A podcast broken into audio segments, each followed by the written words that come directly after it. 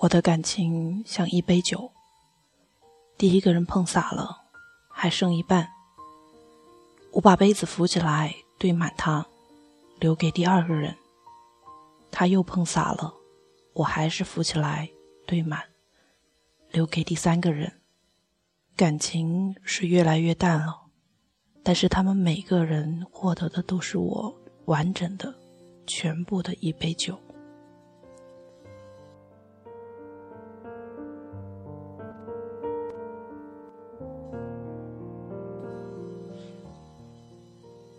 你好，听故事的人，这里是你的故事稍纵即逝，我是主播陆离。想要获取节目的原稿和背景音乐，欢迎关注微信公众号 “fn 四八二三一六”。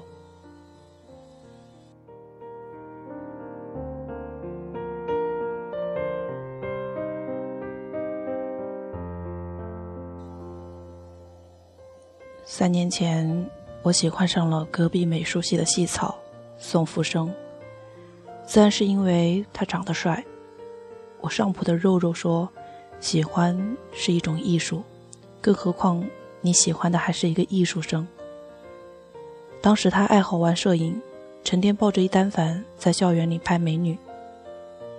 那是在零八年，我们江湖初见，走了不出十步，他突然喊了一嗓：“喂！”同学，我条件反射的回头，咔嚓一声，他的镜头定格了这个瞬间。后来，在每个平凡而奔波的日子里，我想起这个瞬间，都会想到孩子的那首诗。晨光中，他突然发现我，他挑起眼睛，他看得我浑身美丽。我成为了 A 大唯一一个被宋福生拍了照片却没有名分的女生，我非常心疼自己。一个月后，我收到了他的电子邮件，是我的照片。他说我天生丽质，不如自弃。不过他吟诗作赋的才华却已经在那时出现端倪。就在我的照片下面，他赠了我一句诗：“回眸一笑，樯橹灰飞烟灭。”宋福生主动来找我，是两个月后的事情。那时候，我们体院刚和他们美院的微凉少年们打了一场篮球赛，他们完败之后，还兴高采烈地决定办一个庆功宴。就在我答应宋福生之后，他窃笑地对我说：“还可以带一个同伴一同过去。”就在那一瞬间，我猛然意识到他给我挖了一个坑，我还猛地跳了进去。然后我便开始敲掉各种训练，蹲守在排球馆。第三天，我终于等到了体院的镇院之宝，她叫许愿，是我们体院里唯一拿得出手的女生，也是宋福生点名让我带去的人。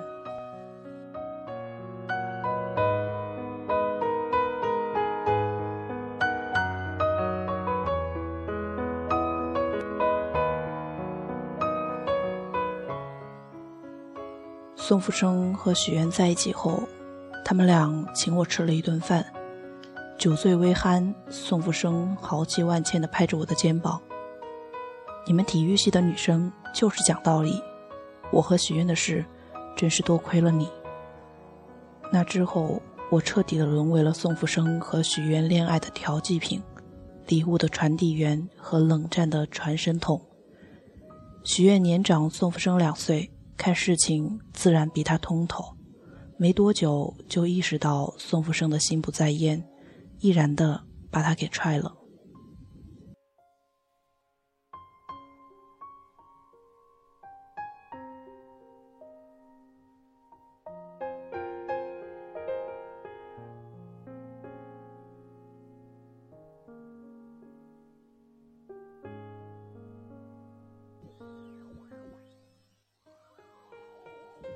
宋福生从小因为那张脸被女生给惯坏了，第一次有人这么不给他面子，他显然元气大伤。周末肉肉发了高烧，在床上张娇无力，还学人家千金小姐点菜，一定要吃五公里开外的福记皮蛋瘦肉粥。刚好表哥买了新车来看我，我就跟他借来一用。就是这样炫酷的我，第一次成功吸引了宋福生的视线。我停好车，提着粥准备上楼的时候，遇见了他。他双眼放光，问了一句：“你的？”我见他难得高兴，也没问表哥，就答应把车借给他玩玩。谁知道当天晚上，宋福生那个不成器的就出事了。我赶去医院的时候，宋福生并没有什么大碍，但是表哥的车已经被撞得连亲妈都不认识了。为了跟表哥有个交代，我便说我男朋友带我兜风的时候给撞了。表哥一听他虎背熊腰的妹妹终于有了男朋友，立刻擦干心疼的眼泪，豁达的表示：“没事儿，我有保险。”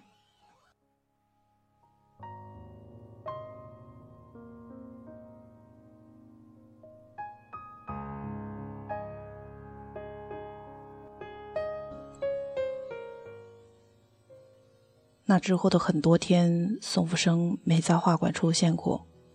训练的时候，肉肉对我说：“乔俊梅，你喜欢的宋福生就是一枚种的，居然还玩失踪呢。”说来也巧，就在肉肉吐槽宋福生的那天下午，他就给我打了电话，说为了表示歉意，邀请我吃个饭。我和宋福生吃饭的时候，肉肉打了无数个骚扰电话。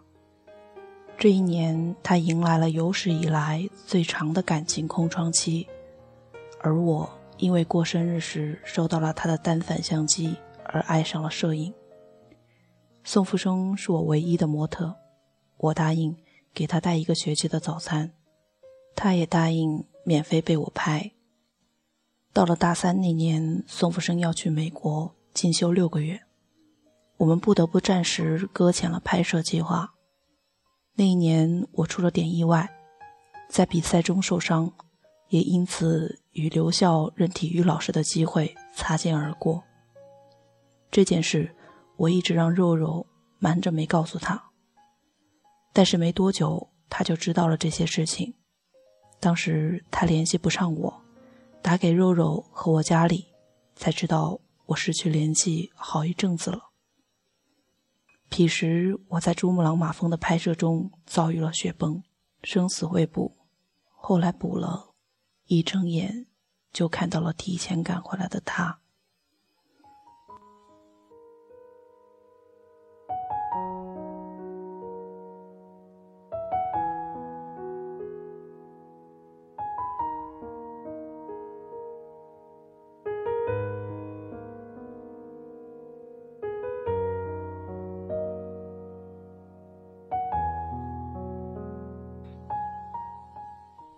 宋福生真是长大了一点，在离开医院之前，他趁别人都走了，才故作镇静地叮嘱我：“你一小姑娘，就别总做这么危险的事情了。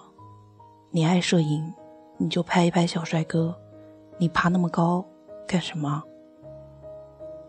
那天我的眼睛有点红，这是他第一次承认我是一个姑娘，他还用了“小”。这个优美的前缀。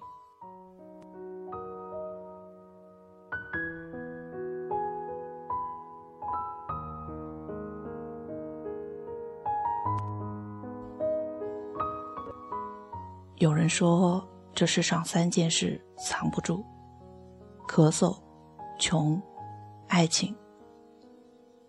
在我感冒的那个月末，我在宋福生的面前暴露了前两件事。只是我猜中了这开头，却没有猜中这结局。当天晚上，我连最后一件事情也暴露了。可惜我没有等到他的答复。我们两个坐在市区最有人气的小吃铺里，一个四五十岁的男人揪住了他的领子。他被那个男人带走了。我也是那个时候才知道，宋福生毕业没有多久。就答应跟一个女孩子订婚。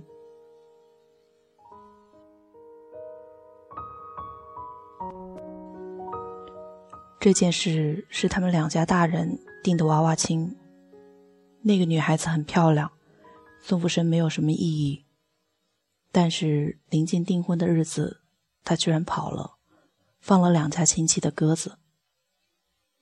宋福生高中的时候喜欢画画，上了大学爱玩摄影，现在大学毕业待业在家，他又跟我说，其实他想当一个模特，所以我不能这么早就结婚，这是他的总结。后来他也如愿没有结婚，因为不久之后，宋福生的一组照片在豆瓣火了起来。他不再是颓废落寞的待业青年，他也是风光无限的平面模特。而我，也再没提及对他长达三年的爱慕。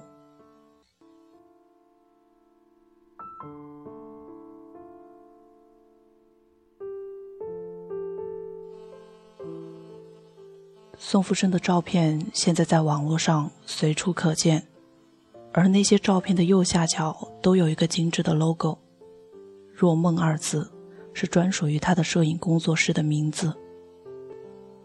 有小粉丝追问他，怎样才能拍出灵肉合一的照片？他笑着说：“把每一位摄影师当做自己的恋人。”那一刻，我看着视频里他的笑脸。终于不可遏制的难过起来。那组让他红遍豆瓣的照片，被我装在了一个牛皮纸信封里，有很多张已经皱皱巴巴了。每一个褶皱里都有他的身影。落梦，你给我拍的那组照片，被人看中了。那些年轻的承诺，终究随风飘散。宋福生会发光，他不再需要一个业余的摄影师，他有更好的路要自己走下去。那之后，我和宋福生渐渐失去了联系。我喜欢宋福生三年，但我并不是他记忆里白裙长发的初恋沈佳宜，也不是那个让他挫败又难忘的许愿。兴许多年之后，他又回忆起我。只会说，有一个很讲道义的体育系女生，她帮过我许多。她的浮生若梦里没有我，我叫落梦，骆驼的骆，谐音落梦，只能遗落的一场梦。我想，我只是个没有故事的女同学。